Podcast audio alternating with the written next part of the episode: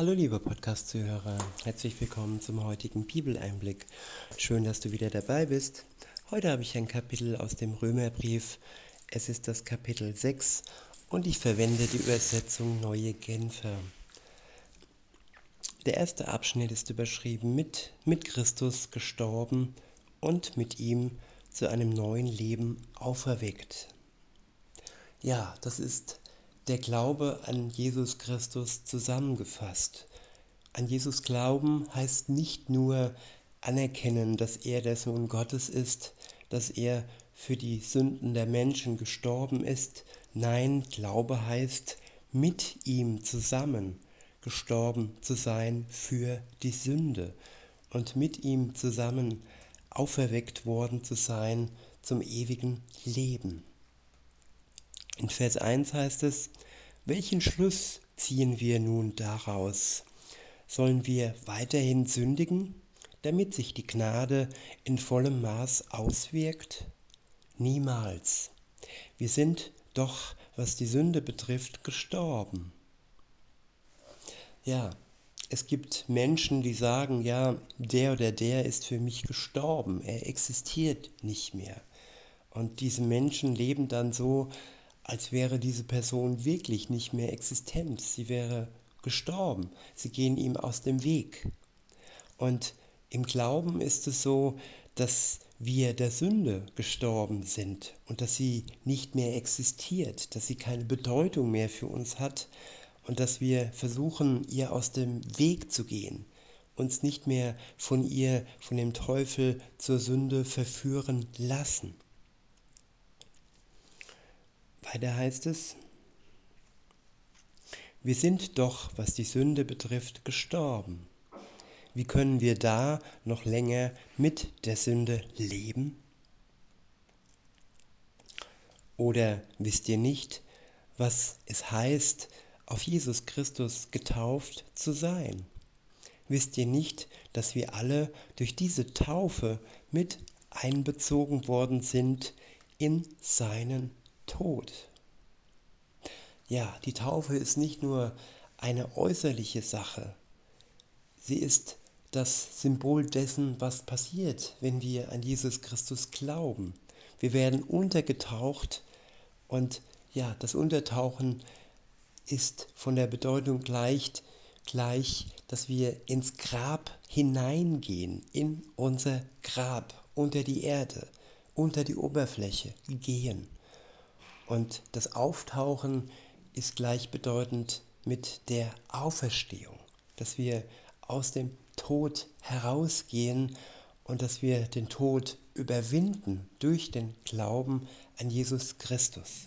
So wie er, der Sohn Gottes, den Tod überwunden hat, am dritten Tage auferstanden ist, so ist es auch für uns das, was passieren wird, wenn wir an ihn glauben die Auferstehung von den Toten oder die Umwandlung zu einem neuen Körper der Marke Himmel, falls Jesus wiederkommt und wir noch nicht gestorben sind. Dann stirbt aber auch trotzdem unser irdischer Körper und wir werden verwandelt in den neuen Körper. Ob wir jetzt leben, wenn Jesus wiederkommt, oder ob wir gestorben sind, das ist gleich. Wir sind der Sünde gestorben ab dem Moment, wo wir an Jesus Christus glauben. Weiter heißt es, durch die Taufe sind wir mit Christus gestorben. Sind wir mit Christus gestorben und sind daher auch mit ihm begraben worden. Weil nun aber Christus durch die unvergleichlich herrliche Macht des Vaters von den Toten auferstanden ist, ist auch unser Leben neu geworden. Und das bedeutet, wir sollen jetzt ein neues Leben führen. Denn wenn sein Tod gewissermaßen unser Tod geworden ist, und wir auf diese Weise mit ihm eins geworden sind, dann werden wir auch im Hinblick auf seine Auferstehung mit ihm eins sein. Ja, wir sind tot für die Sünde ab dem Moment, wo wir an Jesus Christus glauben. Und wir sind ab dem Moment auch der Auferstehung ja eingegliedert. Sie wird für uns zutreffen, genauso wie auch der Tod für die Sünde für uns zutrifft. In Vers 6 heißt es, was wir verstehen müssen, ist dies. Der Mensch, der wir waren, als wir noch ohne Christus lebten, in Klammer, als wir noch nicht an ihn geglaubt haben, ist mit ihm gekreuzigt worden, damit unser sündiges Wesen unwirksam gemacht wird und wir nicht länger der Sünde dienen. Ich wiederhole Vers 6. Was wir verstehen müssen, ist dies.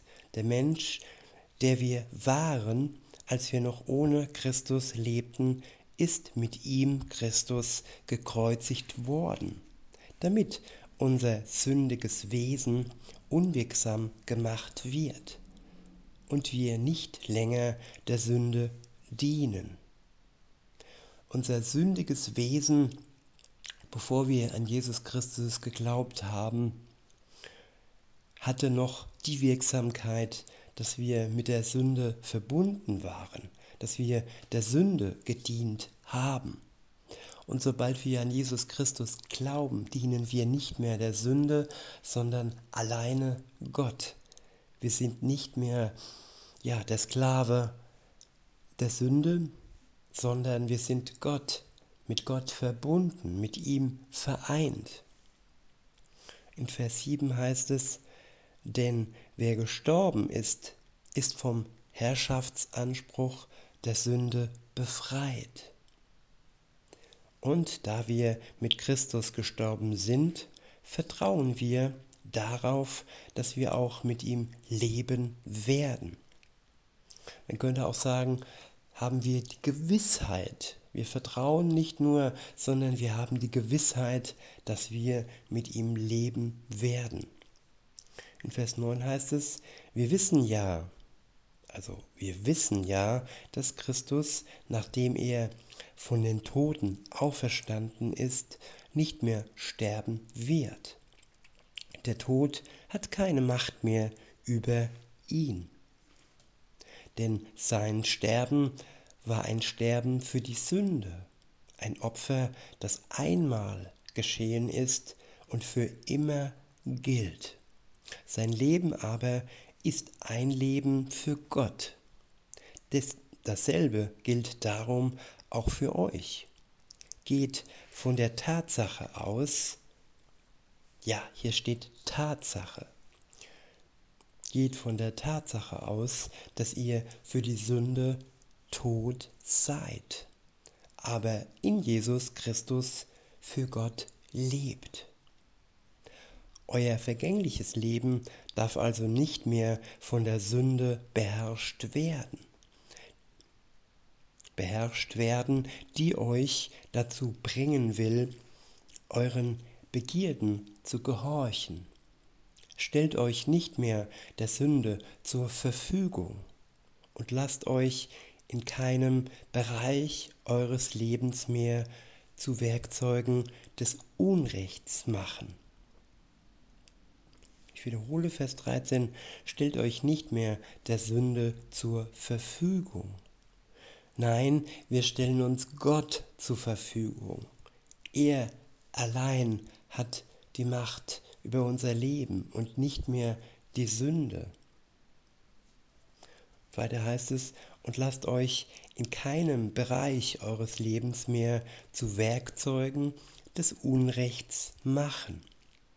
Denkt vielmehr daran, dass ihr ohne Christus tot wart und dass Gott euch lebendig gemacht hat und stellt euch ihm als Werkzeuge der Gerechtigkeit zur Verfügung, ohne ihm irgendeinem einen Bereich eures Lebens vorzuenthalten.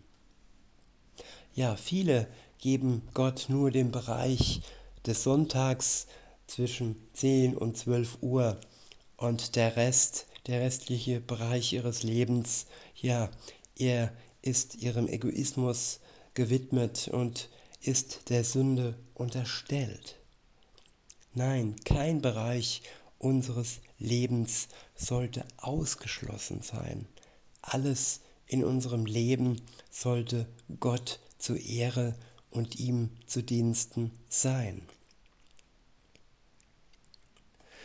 In Vers 14 heißt es, dann wird nämlich die Sünde ihre Macht nicht mehr über euch ausüben, denn ihr lebt nicht unter dem Gesetz, euer Leben steht vielmehr unter der Gnade. Ja, das Gesetz deckt die Sünde auf, die zehn Gebote und so weiter. Und wenn wir dies erkannt haben, wenn wir unsere Sünde erkannt haben und sie dann unter das Kreuz gebracht haben, wenn wir ja die Reue empfunden haben, es uns leid getan hat, dass wir die Sünde zwischen uns und Gott haben kommen lassen, wenn wir Jesus darum gebeten haben, dass er uns erlöst von der Last unserer Schuld, ja, dann verliert die Sünde die Macht über unser Leben. Dann sind wir erlöst, befreit von der Sünde. Dann leben wir nicht mehr unter dem Gesetz, welches wie gesagt nur dazu diente, die Sünde aufzudecken. Nein, dann leben wir vielmehr unter der Gnade, die uns befreit, die uns nicht knechtet und unterdrückt. Der nächste Abschnitt ist überschrieben mit nicht mehr unter der Herrschaft der Sünde, sondern im Dienst der Gerechtigkeit. In Vers 15 heißt es, was heißt das nun? Wenn unser Leben unter der Gnade steht und nicht unter dem Gesetz, ist es dann nicht gleichgültig, ob wir weiterhin sündigen? Niemals. Überlegt doch einmal, wenn ihr euch jemand unterstellt und bereit seid, ihm zu gehorchen, seid ihr damit seine Sklaven. Ihr seid die Sklaven dessen, dem ihr gehorcht. Entweder ihr wählt die Sünde und damit den Tod, oder ihr wählt den Gehorsam Gott gegenüber und damit die Gerechtigkeit. Ja, und die Gerechtigkeit hat nichts mit der Sünde zu tun. Wir können nicht weiter sündigen, nur weil wir der Gnade unterstehen. Die Sünde hat nichts mit Gerechtigkeit zu tun. Die Sünde ist ungerecht. Gerechtigkeit kommt durch den Geist Gottes, durch die Liebe, die uns mehr und mehr, die in uns mehr und mehr wächst und die ja der Sünde keinen Raum mehr gibt. In Vers 17 heißt es, aber Dank sei Gott, dass die Zeit vorbei ist, in der ihr Sklaven der Sünde wart, und dass ihr jetzt aus innerster Überzeugung der Lehre gehorcht, die uns als Maßstab für unser Leben gegeben ist und auf die ihr verpflichtet worden seid. Ihr seid von der Herrschaft der Sünde befreit worden und habt euch in den Dienst der Gerechtigkeit stellen lassen. Ich gebrauche das Bild vom Sklavendienst, das ihr alle kennt, weil ihr sonst vielleicht nicht versteht, worum es geht. Früher habt ihr euch in den verschiedenen Bereichen eures Lebens gewissermaßen wie Sklaven in den Dienst der Unmoral und der Gesetzlosigkeit gestellt. Und das Ergebnis war ein Leben im Widerspruch zu Gottes Gesetz. Jetzt aber macht euch zu Sklaven der Gerechtigkeit und stellt alle Bereiche eures Lebens in ihren Dienst. Dann wird das Ergebnis ein geheiligtes Leben sein. Als ihr Sklaven der Sünde wart, standet ihr nicht im Dienst der Gerechtigkeit und wart darum ihr gegenüber frei. Doch welchen Gewinn brachte euch das? Dinge, über die ihr euch heute schämt, Dinge, deren Endergebnis der Tod ist. Dass ihr jetzt aber von der Herrschaft der Sünde befreit und in den Dienst Gottes gestellt seid, bringt euch als Gewinn ein geheiligtes Leben. Und im Endergebnis bringt es euch das ewige Leben. Denn der Lohn, den die Sünde zahlt, ist der Tod. Aber das Geschenk, das Gott uns in seiner Gnade macht, ist das ewige Leben in Jesus Christus, unserem Herrn. Ja, es ist ein Geschenk, das wir uns nicht durch gute Taten verdienen können oder müssen oder wollen. Nein, es ist ein Geschenk, das wir aus Gnade, aus der Gnade Gottes heraus geschenkt bekommen, ohne dass wir eine Vorleistung ja tun müssen. Und wenn wir dieses Geschenk dankbar annehmen, es praktisch tauschen, unsere Sünde loslassen und die Gnade annehmen, dann werden wir den Tag des Herrn ja voller Freude entgegensehen, wenn er dann wiederkommt und seine Braut, allen Gläubigen, ja zu seinem Hochzeitsmahl holt. In diesem Sinne, liebe Zuhörer, wünsche ich euch noch einen schönen Tag und sage bis denne.